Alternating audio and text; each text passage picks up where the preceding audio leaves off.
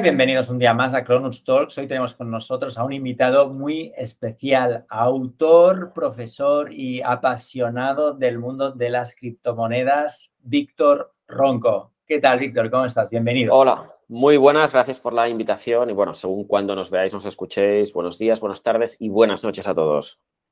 Perfecto. Víctor, sé que la gran obra o la obra por la cual todo el mundo te conoce es eh, Criptomonedas para Damis, a pesar de que yo ya eh, pues te llevaba siguiendo el rastro hace bastantes años. Entonces, em, cuéntanos un poquito eh, qué, se ha hecho de este libro, qué, sea, qué te ha traído, cosas buenas, cosas malas y sobre todo también quiero que me expliques un poquito ¿Cómo acabaste fijándote eh, dentro del mundo de las criptomonedas y de la blockchain?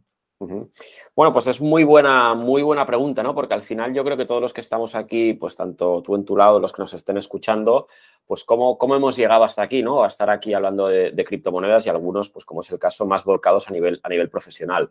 Yo llevaba dedicándome, yo, me he dedicado toda mi vida a lo que es marketing digital, innovación, publicidad. Eh, de hecho, estudié administración de empresa, pero bueno, siempre trabajando en multinacionales. De hecho, empecé en un banco, Banco Santander, luego Red Bull, luego Danone, luego Grupo Volkswagen y por el camino siempre me ha gustado mucho pues la, tecnología disruptiva y la innovación y cómo meter eso pues en las, las, estrategias de marketing, incluso de negocio de las empresas, ¿no? Aquello, pues la, la, transformación digital. Y un buen día, pues bueno, vas oyendo hablar de Bitcoin, criptomonedas, no hace ya muchos años, fue en 2015 o así, y, bueno, pues como apasiona la tecnología, lo ves como algo que yo creo que podemos sincerarnos y decir que al principio no entiendes absolutamente nada, ¿no? La primera vez que te dice, pues cómo funciona Bitcoin, blockchain, no lo entiendes, pero ves que es algo interesante y que es algo muy potente cuando empiezas a comprenderlo. Entonces, paralelamente con lo que era mi, mi, trabajo, por así decirlo, convencional, pues en ese caso en Danone o en Grupo Volkswagen, fui investigando cada vez más sobre la tecnología, fui empezando a invertir como forma para obligarme a seguir aprendiendo y pues ese camino que tomaba en paralelo a lo que era mi trabajo normal, pues fue tomando cada vez más peso hasta el punto de pues, dar conferencias, ir haciendo pequeñas consultorías, asesorías de inversión y con ello, pues bueno, hasta llegar a escribir el, libro de criptomonedas para Damis, que, como bien dices, al final marca un poquito también un poco un antes y un después en cuanto a lo que la gente puede, puede conocer de, ti, ¿no? Eh, de hecho, eh, pues eh, con amigos que tengo, ¿no? Pues por ejemplo la gente de, Bitbase que tienen tiendas físicas en, España, de, yo creo que son de los propios casi negocios con puntos de venta físicos, ¿no? Del mundo cripto. Me dicen, ostras, el libro siempre soldado, la gente lo, percibe muy bien. Yo creo que es de las cosas más bonitas, ¿no? Que algo que a ti te apasiona mucho, eres capaz de condensarlo, explicarlo y la gente lo valora bien. Qué bueno.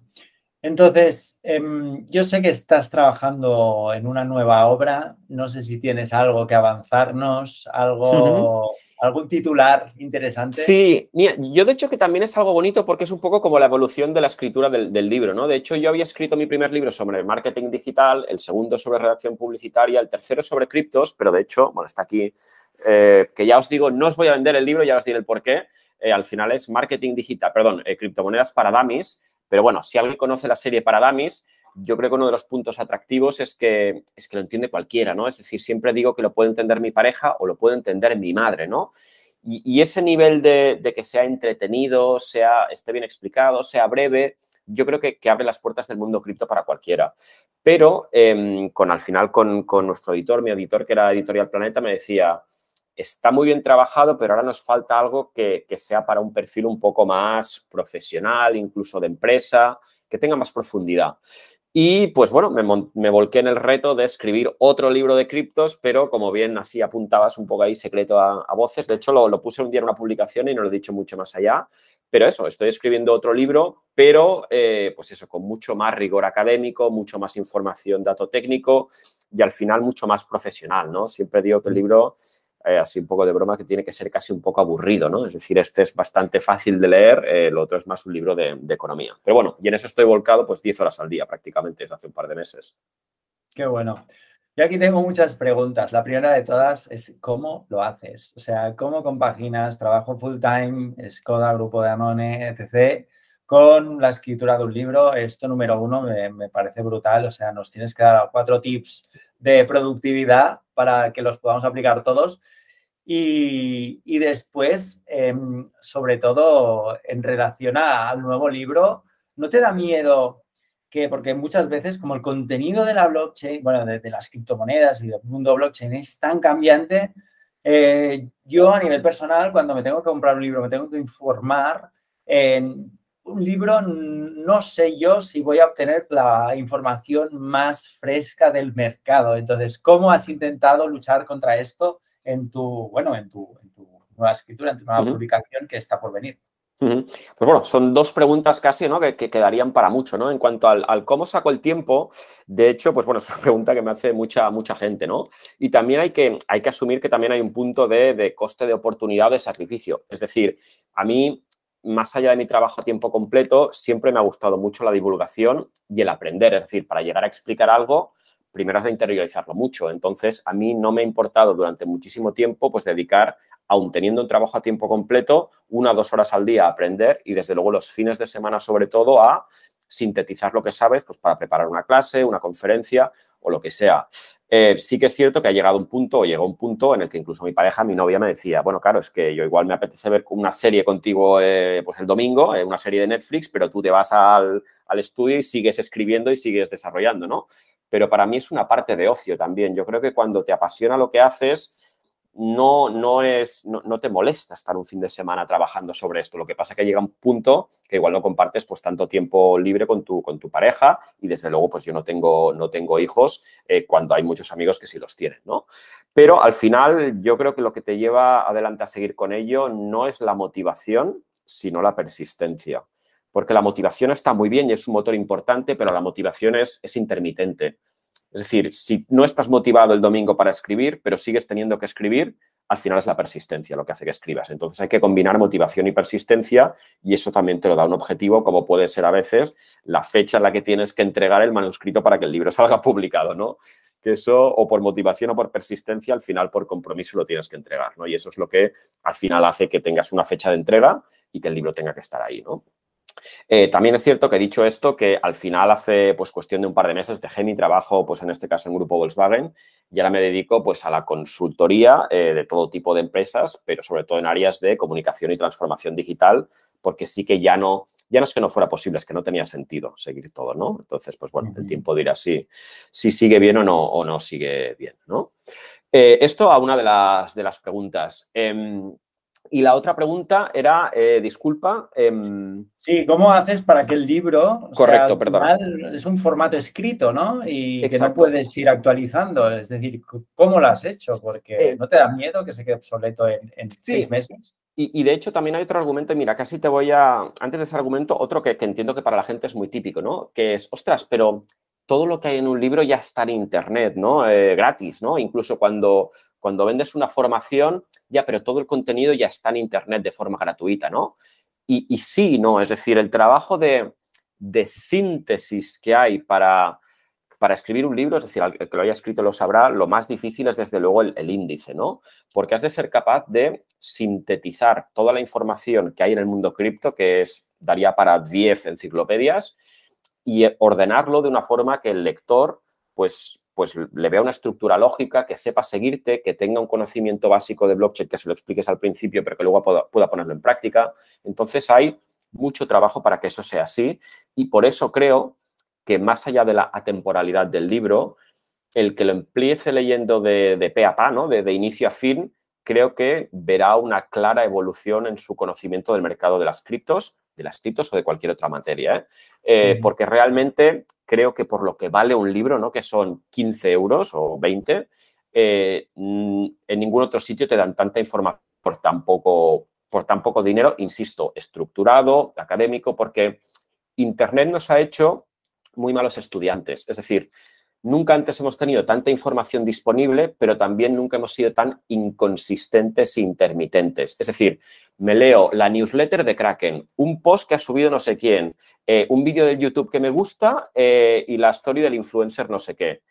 Y al final me he hecho un cacao mental que no sé muy bien ni lo que he aprendido ni lo que he desaprendido. Entonces, ¿que hay mucha información gratis? Sí, pero tienes el rigor para ordenarla y para planteártelo como si fuera, yo sé, un posgrado o un curso y realmente tal. y eso es difícil, es muy difícil conseguirlo. Entonces, yo creo, que... sí, perdona que te corte. Yo creo que la diferencia está sobre todo en cuando tú le preguntas a alguien qué sabes acerca de Ethereum, qué sabes, qué sabes acerca de las cripto. Si no tiene la capacidad de explicarte nada o de tener una lógica, ¿no? Un hilo conductor que te va enlazando tema detrás de tema, se nota que el contenido que está consumiendo esta persona no está, no, no se ha retenido, no lo tiene allí Ahí está. Es decir, no, claro, yo creo que el precio subirá con Dimerch o bajará. Bueno, ya, pero ¿y, por qué? Es decir, ¿cuál es la profundidad del debate sobre si, yo qué sé, sobre si proof of work o proof of stake? ¿Qué hay realmente sobre la ecología de una cosa y de otra? O sea, rascando más allá, hay mucha gente que no tiene una, un, pensamiento, un conocimiento fundamentado, ¿no? Entonces, yo creo que un, un libro que es mucho contenido estructurado, bien estructurado, yo creo, pues es una buena forma. Sobre el segundo punto de, claro, el contenido pasará a estar actualizado, caducado o no, es evidentemente es un reto, ¿no? Es decir, cuando la tecnología evidentemente madura mucho y muy rápido, eh, pues, pues cabe eso. Eh, por eso la forma de escritura también tienes que anticiparte a eso. Es decir, no pones, pues a día de hoy Bitcoin está a tal precio, ¿no? Entonces sí que, por ejemplo, hablando de la evolución de precios de Bitcoin, hablas más de ciclos, de lo que se puede esperar del precio máximo en 2024 o más, ta, ta, ta, pero no te centras tanto en hacer como un snapshot de ese momento, ¿no? Eh, es decir, por ejemplo, dices, pues yo qué sé, eh, yo qué sé, eh, Polkadot, pues es uno de los protocolos con más aplicaciones de DeFi y durante 2022 ocupa la tercera posición. Entonces, si en 2025 ocupa la tercera, pues bueno, o la cuarta o la quinta, pero al menos no estarás tan alejado de la realidad. Pero evidentemente supone un reto. Claro. Me interesa mucho el campo en el que te mueves tú, ¿no? O sea, al final tú has mencionado el mundo de la transformación digital y estás pivotando hacia un mundo pues más pues, blockchain y criptomonedas. ¿Crees que es una extensión, es una etapa más de la transformación digital de las empresas? ¿O crees que de momento están muy alejados y no hay puntos de uno, no hay nexos? Claro, yo creo que aquí hay, y casi hablando en primera persona, porque claro, yo también, y, diciéndolo con total sinceridad, no dices, ostras, claro, yo me he dedicado 15 años a algo en un contexto multinacional y ahora sale esta tecnología que te apasiona y te lleva a otro paradigma profesional, ¿no? Entonces, yo creo que eh, blockchain y criptomonedas, por su parte, sí que van a ser utilizadas en mayor o menor medida por muchísimas empresas, eh, de más a menos, ¿no? Es decir, en lo que tiene que ver en cuanto a pagos, pues creo que cada vez va a haber más, pues por ejemplo, e-commerce que apliquen soluciones o pasarelas de pago, eh, pues que incluyen las criptomonedas. Cada vez va a haber más empresas que consideren tener parte de su tesorería en criptomonedas. Cada vez va a haber más empresas que incluso no de cara al cliente, pero de cara a sus proveedores, compren con criptomonedas porque eh, mitigan el, el, valor de tanto de comisiones de conversión entre divisas como fluctuación entre divisas. Entonces, por la parte más líquida del blockchain, que es la más morbosa casi de las criptos, ya ahí creo que va a haber una adopción. Lo que también es cierto es que tiene que haber una regulación o una normalización de los precios, ¿no? Con esa volatilidad, pues todavía hay muchas, muchas lagunas. En cuanto a tecnología blockchain, pues también, ¿no? Es decir, todos sabemos que hay procesos que se mejoran gracias a la tecnología blockchain. Eh, de nuevo, en el sector de la banca es un caso tan obvio que, es decir, si tú comparas una transferencia SWIFT que puede tardar un par de días eh, para enviar dinero pues de aquí a una cuenta estadounidense y encima te cobran el tipo de cambio y encima la comisión bancaria, pues son dos días y 30 dólares. Claro, esto en criptos, con según qué criptos, un céntimo y un segundo. Entonces, sencillamente, el sector bancario e industria financiera va a adoptar blockchain porque si no tiene una enorme desventaja competitiva. Entonces, solo el sector bancario en España antes de la crisis o del, COVID era un 40% del PIB español. Entonces, la cantidad de negocio, de migración, de transformación, de consultoría, de, volumen que va a haber ahí es enorme. Y eso, insisto, es solo una aplicación, solo para una industria, ¿no? Eh, Víctor, una, pregunta. O sea, claro, aquí es, tú, tú, te estás posicionando a favor de que la banca acabe adoptando pues, la tecnología blockchain o las criptomonedas, pero ¿No crees que la filosofía del Bitcoin precisamente es cargarse al intermediario y ir al peer-to-peer? Es decir, ¿qué reto, o sea, cómo un banco puede coger y adoptar esta tecnología sin meterse un tiro en, su propio pie? ¿Me entiendes? O sea, es que es muy, es muy complicado. Es, muy complicado por lo, que, por lo que dices y de hecho em, en el libro hablo un capítulo entero sobre esto, ¿no? Porque es, es muy difícil, es decir, primero estamos viendo cómo las empresas o el, sector propio de las cripto, tanto la parte centralizada como descentralizada, ¿no? Pues yo sé, Binance cada vez ofrece más servicios propios de la banca, como crédito, eh, de aquí dos días te va a ofrecer hipotecas, y el gran cambio, y ahí ya lo digo ahora llevo un par de años diciéndolo, va a ser el día que un criptobanco pueda ofrecer una cuenta bancaria. Es decir, el día que Binance te pueda ofrecer una cuenta IBAN, ahí, chao pescado los bancos tradicionales eh, en cuanto a atractivo para la generación más joven, ¿no? Entonces, esto para los, servicios de cripto centralizados. Para los descentralizados, pues un poco más de lo mismo, ¿no? Es decir, tarjetas de crédito no porque son nominativas, pero servicios como crédito, pues es evidente que cada vez lo vemos más, más ahí, ¿no? Entonces, digamos que las empresas propias de cripto cada vez están acercándose más al mundo de la banca en cuanto a catálogo de servicios se refiere. Y a su vez, el mundo de la banca tradicional cada vez se va a ir acercando más al mundo de las criptos. ¿Quién va a llegar primero, Víctor? Porque yo, tengo, yo tengo mi teoría. Es decir, tú, tú te fijas únicamente en la interfaz de, de Binance, por ejemplo, cuando haces login y ves la cantidad de desarrolladores y de personas que están ahí detrás metiéndole horas, la cantidad también al final de, de recursos, y lo comparas con cualquier intranet de cualquier banco español, me da igual cuál sea, y es, vamos, es que ahí, ahí, vamos, están a años luz. Absolutamente, o sea, no puedo estar más de acuerdo, ya te digo, justo estoy escribiendo sobre eso estos días, es decir, al final, una empresa como Binance es nativamente digital, y como dices, además con mucha pasta. Eh, entonces, están haciendo las cosas muy rápido y honestamente muy bien.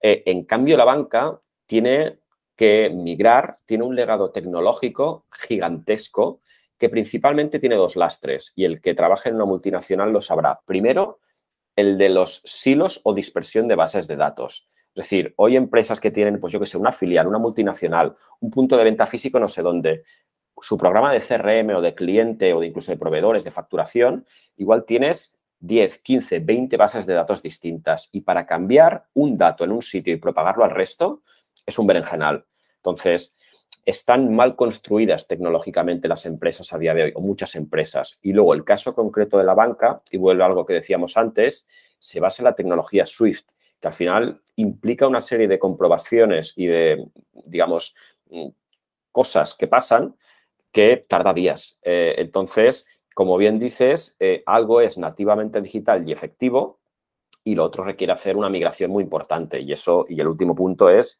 la estructura de costes. Es decir, la banca tradicional se basa en puntos físicos y eso significa alquileres, hipotecas y personal. Y eso a día de hoy ya no es necesario. El problema es que la banca está migrando de una forma muy rápida de los puntos físicos a intentar hacer una banca digital correcta y por el camino están teniendo una muy mala percepción por parte del cliente. Siempre digo lo mismo, que cualquier persona que nos esté viendo haga el ejercicio y se ponga a ver las valoraciones en Google Maps de una sucursal bancaria, que las coja al azar. Ninguna pasa del 1,5, 2. Todos son quejas de la gente de abrís pocas horas, cuando fui me dijisteis que fuera la aplicación móvil. Es decir, esa migración está siendo muy mal percibida o está siendo muy mal ejecutada. En cambio, en Binance, pues no tiene que hacer esa migración. Claro. Aquí entra en juego también, supongo, pues eh, la experiencia que están viviendo a nivel interno de los profesionales ¿no? que, han estado trabajando en entidades financieras durante tanto tiempo. Están viendo, supongo, cómo las plantillas se reducen. es, un, es un reto. Es, delicado. es un duda. Sí, sí, es, muy delicado. Y, luego también, o sea, digamos, teniendo una, una lanza a favor de, los bancos, también es cierto que la utilización, obviamente, de todo lo que tenga que ver primero con lo online y luego más allá con lo cripto, requiere de saber utilizar de ciertas herramientas y plataformas. Eso ya sin entrar en el entorno descentralizado, ¿no? Pero de nuevo, volviendo al caso de mi madre, yo le explico lo que es Bitcoin y dice, ah, me interesa, pero ya cuando le digo que tal, que me dice, vale, vale, ya, ya. Ya me lo harás tú. Exacto. Y, de hecho, a lo que creo que llegará es que el día de mañana tú tengas en el portal de tu banca online, donde ahora puedes tener, pues yo qué sé, cuenta corriente, cuenta de ahorros, acciones, eh, eh, hipoteca, tengas una billetera de criptomonedas. Y yo creo que ese será el punto al que se llegará Y creo que eso llegará de aquí un par o tres de años cuando empiece a haber intentos de absorciones de grandes bancos de empresas pequeñas de criptomonedas, que en España ya tenemos varios proveedores con varios nombres y yo creo que llegará un momento en el que la banca eh, pues bueno, se rinda al mundo de las criptos y empieza a hacer absorciones de empresas para comprar pues, el know-how, base de clientes, etcétera, etcétera.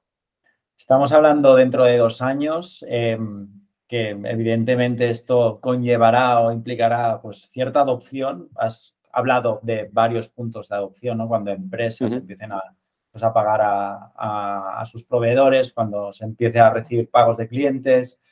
Em, en relación a esto, Víctor, eh, ¿cómo consideras que, o sea, cuál va a ser el, evento o los eventos que van a acabar catalizando esta adopción? ¿Qué se necesita exactamente? Claro, de nuevo esto tiene muchos puntos de vista distintos. En primer lugar, y algo importante que hay que tener en cuenta es que el mercado de las criptos cada vez está más correlacionado al de los restos de mercados de inversión, ¿no? Em, entonces, esto no pasaba hasta hace casi seis meses o un año o así, pero ahora sí. Entonces, pues aunque son dos cosas que no tengan nada que ver, pues yo qué sé, la valoración de o la evolución del precio de Tesla y de Bitcoin, pues van bastante a la par, ¿no? Entonces, yo creo que no va a haber más adopción hasta que no haya más confianza o vuelva la confianza en el mercado cripto. Y creo que eso no pasará hasta de aquí hasta la carrera del siguiente halving que es en marzo del 2024. Entonces, yo creo que a finales de 2000, a ver, nadie desde luego tiene la bola de cristal, eso partimos de esa base, ¿no? Pero yo creo que a partir de eh, mediados finales de 2023 podemos ver una evolución del precio de Bitcoin que eso empuja el resto del mercado y con eso puede haber una nueva entrada de inversores. Es decir, lo que creo que también hay es que los inversores que han ido entrando, aunque hayan perdido dinero, no se van del mercado de las criptos. Esa es una percepción que, tengo.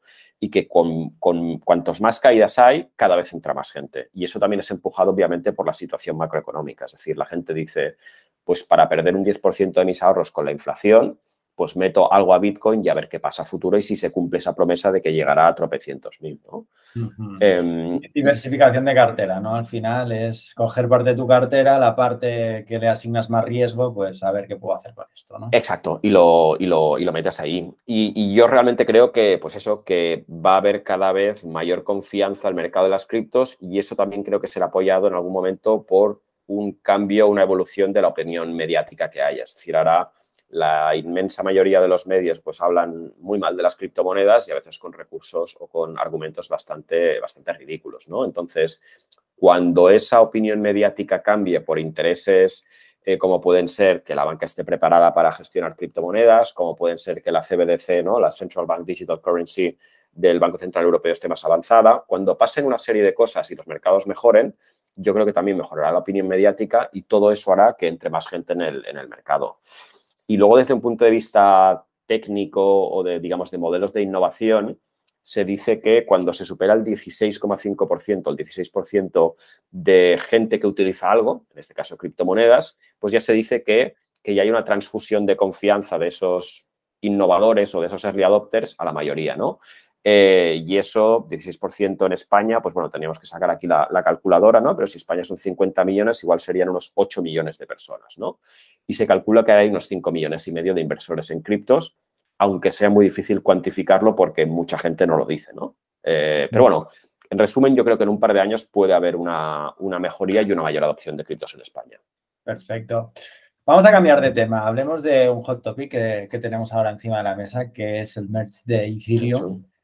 Em, sí, no sé si es lo que has dicho, pero básicamente es saber qué va a pasar. Llevamos muchos meses detrás de este merge. Em, ¿Tienes algún tipo, nosotros, eh, siempre ya lo sabes, pero bueno, estamos desarrollando nodos validadores para Ethereum y mucha gente nos pregunta. Entonces, nosotros ya tenemos nuestra opinión formada, que es al final la institucional, la que lanzamos a todos nuestros clientes, pero me gustaría saber ¿Qué opina Víctor Ronco acerca de esto? Es decir, ¿qué opinas? Si, ¿Qué va a pasar? ¿Qué no va a pasar? ¿Es un buen momento para, exponerse a, Ethereum, para abrir un nuevo validador? ¿Qué opinas?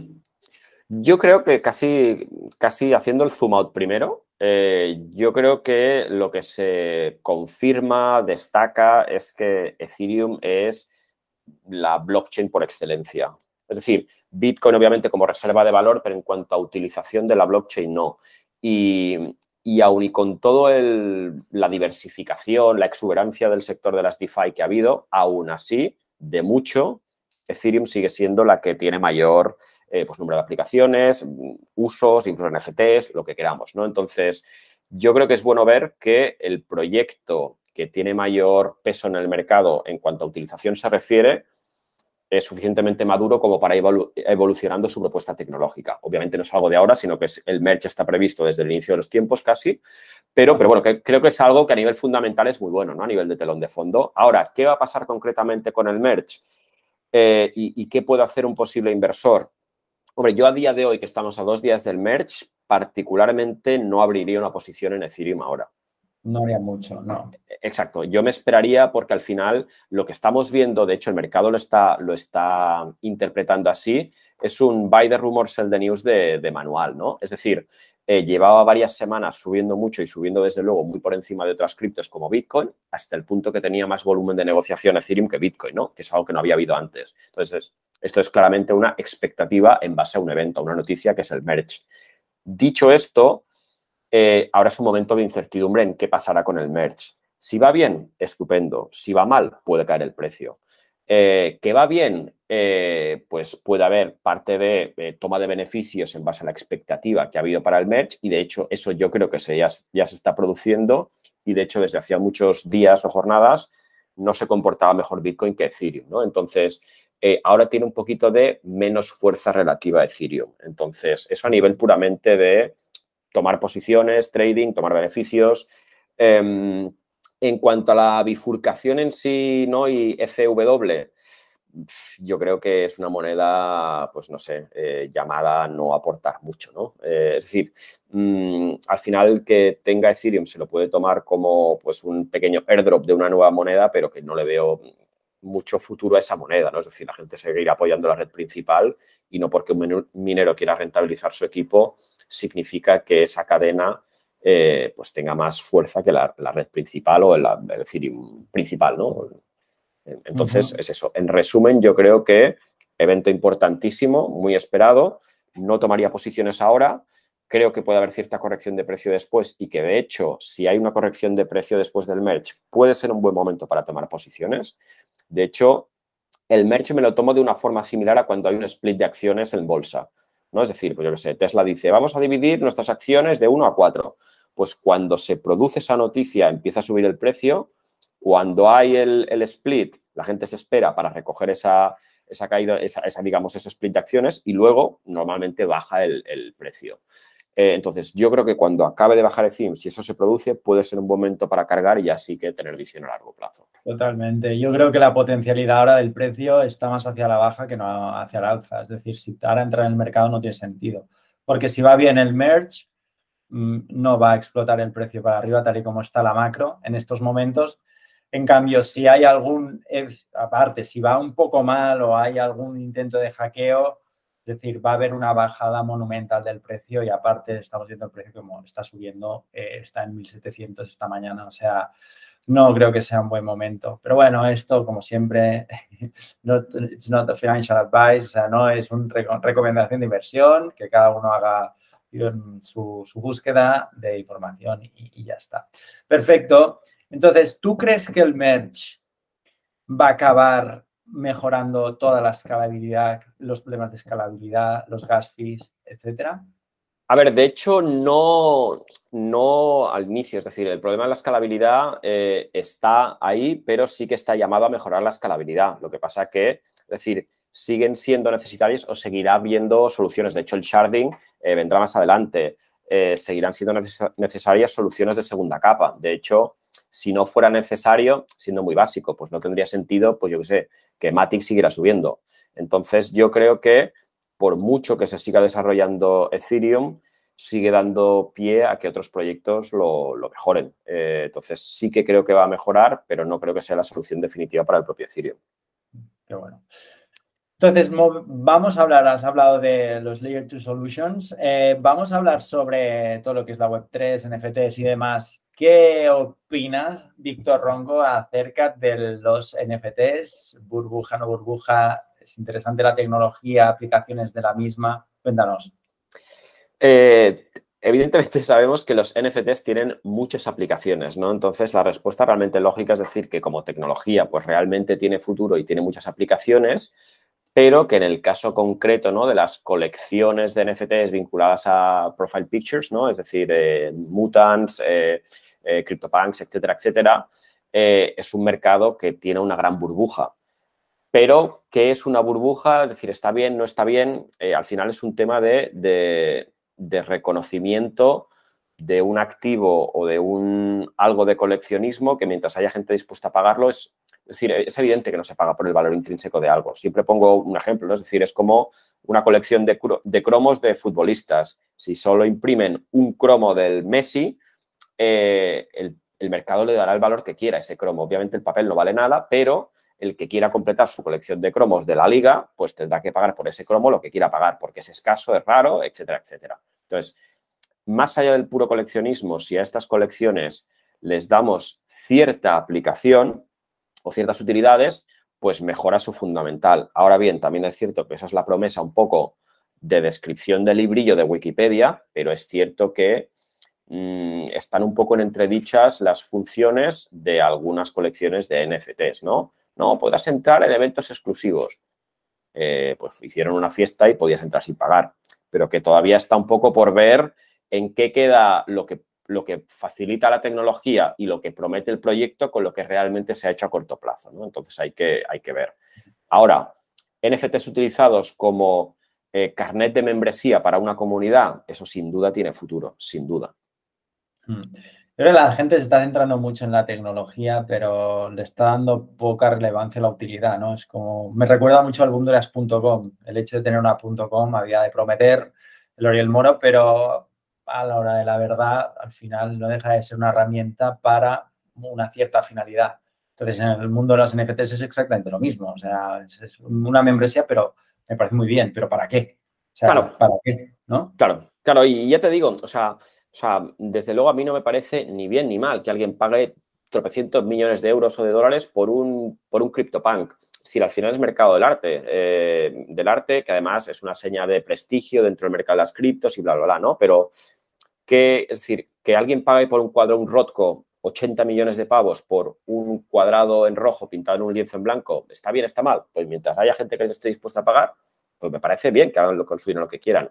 Ahora, como bien dices, la posibilidad de la tecnología está ahí, pero todavía se están explorando los usos reales. Es decir, sí que ya estamos ahí, es decir, ya estamos viendo cosas y de hecho estoy colaborando con un proyecto que lanzaremos cosas en este sentido, pero sí que lo veo potente. Es decir, al final lo que vamos a ver cada vez más es que tú con un NFT en tu billetera te puedas conectar a ciertos entornos y pasen cosas. Es decir, pasen cosas como que te metas en el e-commerce de la tienda Nike, por ejemplo, y por tener ese NFT y conectarte Web3, tengas un 10%, por ejemplo. Pues eso es un caso muy uso de, un carnet, digamos, que te sirve y que es la evolución del código de descuento. Entonces, eso seguro que va a llegar porque es mejor de lo que hay ahora.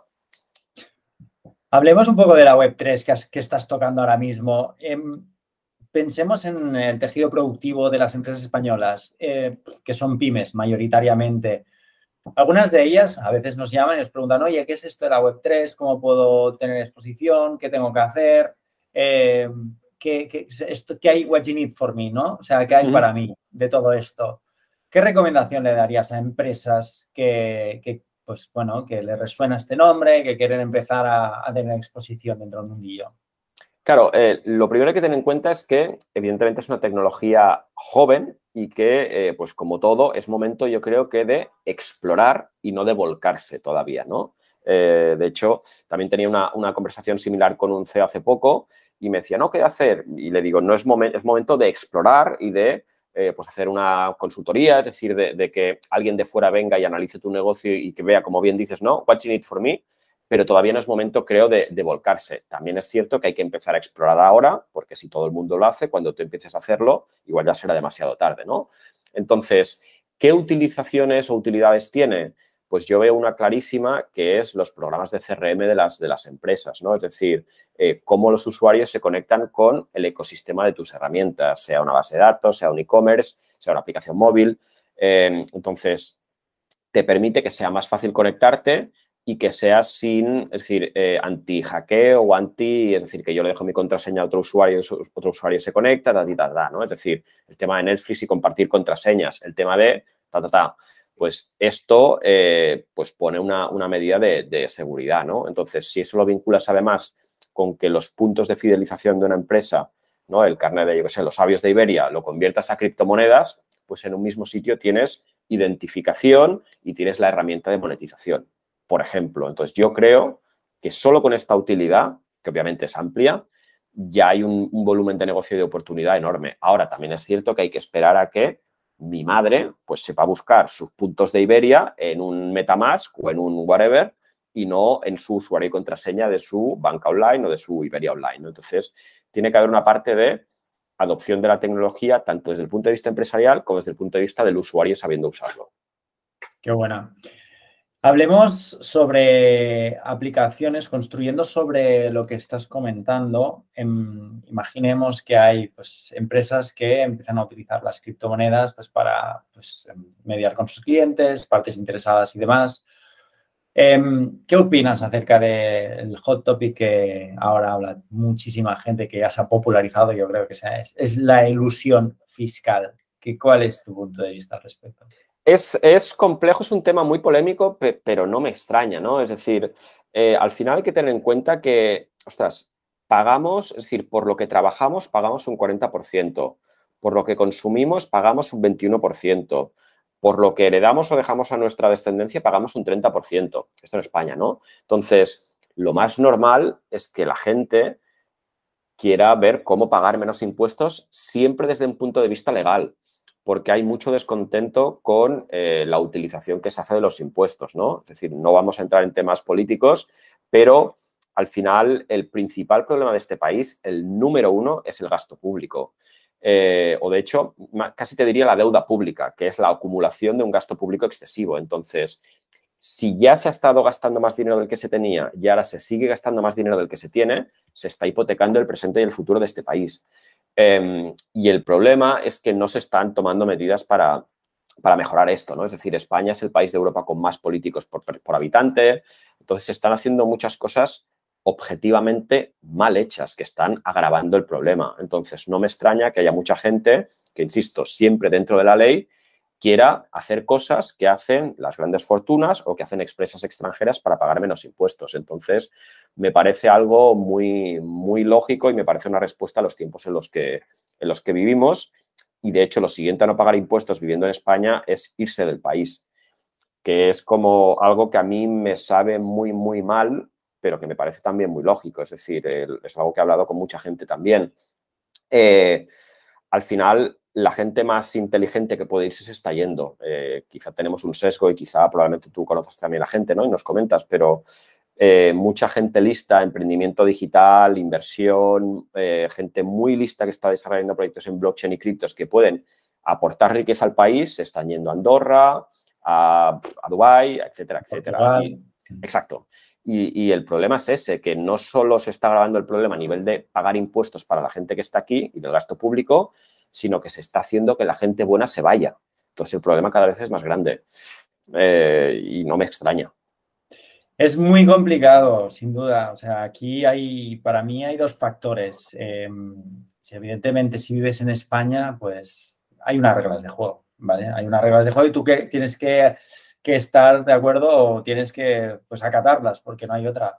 Pero, pero si tienes la posibilidad de elegir, mm, y no, no estás dispuesto o bueno, te parece excesivo, pues ¿por qué no? O sea, al final, ¿quién soy yo? Mm, ¿Qué, o sea, ¿Cómo puedo yo criticar a Rubius cuando a Rubius es el youtuber más importante español, que es una persona que ha cotizado y que ha pagado más impuestos que, vamos, que la gran mayoría de españoles, el 99,9% de españoles, que se le tendría que hacer una, una catedral, una estatua en medio de todas las ciudades de España. Este tío, pobre, y encima va y lo linchan. Va y lo linchan. Yo es algo que, realmente es, a ver, yo puedo entender, ¿no? Que haya gente que no le guste, pero es muy complicado, es muy complicado. A mí no me gusta, no me gusta posicionarme en este tema, pero yo lo entiendo. Entiendo, entiendo a Rubius y realmente me cuesta entender a la gente que lo, que lo critica, pero bueno. Sí, yo, estoy de acuerdo. Además, creo que los medios no lo están enfrentando, afrontando bien, porque al final están consiguiendo más efecto rebote. Es decir, obviamente hay una barrera generacional, ¿no? Pero desde luego la gente joven eh, está del lado del rubios eh, y, y, la gente mayor, pues menos, ¿no? Porque pues quizá cree más en ciertos discursos, pero yo creo que se tendría que abordar de una forma distinta en cuanto a que se tendría que intentar atraer a este tipo de, perfiles y no crear descontento, porque lo que, lo que ve la gente joven es el canal de YouTube del Rubius, no las noticias de Telecinco. Eh, entonces, cuanto más distancias las posturas, más estás haciendo grave el problema, de nuevo, a futuro. Em, entonces, ya no, o sea, con independencia que yo esté a favor o en contra, creo que se está gestionando mal este problema. A mí, mm, o sea, lo que me sabe mal es que la regulación está tardando mucho aquí en España. Está tardando mucho y esto hace que realmente, o sea, gente que es muy buena no se esté quedando, no se esté quedando y, no, no, se, no se esté cultivando pues este tejido de empresas eh, porque si tú empiezas a preguntar sobre empresas cripto en España, es que somos cuatro vatos. Totalmente los que nos conocemos todos. O sea, no, no llenamos ni, vamos, ni, ni una sala de, cualquier exposición, de cualquier evento, ¿me entiendes? Entonces, esto para mí tendría que cambiar, tiene que cambiar y para que cambie eh, tienes que poner algún tipo de incentivo en este sentido. Sí, es, eh, y es muy triste, coincido mucho con lo que, con lo que dices. ¿eh? Al final, eh, ostras, cuando yo tuve la suerte o suerte pues, de salir en un, en, un, en un, programa de televisión y al poco me escribieron la mayoría de empresas españolas, porque es lo que tú dices, que son un puñado. Luego vas a un evento en Barcelona y conoces a todo el mundo, vas a una conferencia al que invitan, coño, ya lo conocías, ¿no? Realmente es un puñado de gente, pero es lo que tú dices, ostras, España como país tiene muchas cosas para posicionarse como el primer país del mundo en cuanto a calidad de vida, ¿no? Eh, pero no se está haciendo lo necesario para, hostias, para crear un hub de, emprendimiento eh, en base a la economía digital o llámale como quieras, ¿no? Cosa que sí que está haciendo Portugal, Andorra, incluso Canarias, en cierta medida, ¿no? Y, al final es lo que, lo que vas viendo con la gente, ¿no? Que dice, ostras, quizá me fui a Andorra hace cuatro años por los impuestos, pero es que ahora es un hub, es decir, ahora con independencia de lo que pague de impuestos, sé que si voy a tal coworking o si tal no sé dónde, eh, contacto así con los mejores desarrolladores en Europa de no sé qué proyecto o ta, ta, ta. Entonces, eso es lo que, como bien dices, España tendría que anticipar y atraer o retener, mejor dicho, por lo menos, o sea, antes de atraer, retener al talento que, hay aquí porque se está, se está yendo mucho de ese talento. Exacto. Confiamos demasiado en nuestro clima, en nuestras playas, como atractivo principal. Sí, pero... Sí, pero mira, justo con la. No, que el otro día veía que con lo de la ola de calor, eh, claro, España cada vez será un país más caluroso. Llega un punto que al final, mira, incluso el turismo de playa, igual en agosto diga, mira, me prefiero ir a otro país que no sea tan cálido como España, ¿no? veremos. Víctor, ya acabamos, que sé que estás muy liado. Em, dinos ya para acabar, eh, ¿cuáles son los recursos que consumes pues, para, escribir estos libros magníficos que nos presentas y también pues, para estar al día de, las novedades del mundo blockchain y las criptomonedas? El principal recurso, desde luego, es tiempo. Eh, al final, tiempo y dedicación. Em, en cuanto a ¿De dónde me documento, de dónde me, formo, por así decirlo? Eh, pues bueno, yo creo que hay que estar siempre vinculado a, ciertos perfiles, incluso españoles eh, importantes, ¿no? De hecho, eh, pues no sé, por decir un nombre, incluso mojarme, ¿no? Alexis, yo creo que es conocido por todos, Alexis Crypto, y creo que es una persona que por lo joven que es, sorprende lo, inteligente y lo formado que, que, está. Además, me hizo mucha ilusión porque hace muy, un par de años me escribió que había leído el libro y que le había gustado el mío y ahora pues fíjate dónde, dónde está, ¿no? Eh, entonces yo creo que es una persona desde luego a, seguir, ¿no? Más allá de eso, pues hay muchísimos perfiles, cuentas, empresas, pero como, como fuentes fáciles, em, yo creo que al menos seguir, o sea, por ejemplo, el newsletter de Kraken eh, está muy bien. Es decir, hay muchos exchanges que cada vez vuelcan más datos en newsletters, ¿no? Las hay desde diarias a semanales a mensuales, pero te dan una pequeña visión de, de, pues bueno, de cómo está el mercado de, de, información, ¿no? Insisto, pongo este ejemplo, pero que podría poner el de otros exchanges, ¿no? Pero en concreto Kraken lo hace bastante bien. Luego tenemos canales de Telegram muy, muy interesantes, ¿no? Algunos que son más de actualidad, desde luego no menciono Cointelegraphs, etcétera, etcétera, pero sí que hay algunos, pues más que bajan a los números, como CryptoQuant, por ejemplo, que ya te bajan a datos, que es interesante para interpretar el mercado, ¿no? Y más allá de eso propiamente, pues para escribir un libro, eh, al final es cotejar muchísima información, es lo que te decía. Es complejo escribir un libro ahora porque por cada dato que pongas has de certificar que es correcto y que, y que es actualizado y que es entonces se lleva mucho más tiempo, ¿no? Entonces, procuro buscar muchas fuentes de información eh, que sean lo más transparentes posibles y obviamente citarlas todas, ¿no? Y en ese proceso estoy, pues que bueno, que para cada página que, escribo, pues tengo normalmente tres o cuatro libros abiertos, que es como es el caso ahora. Así que, en, esas, en esas estamos.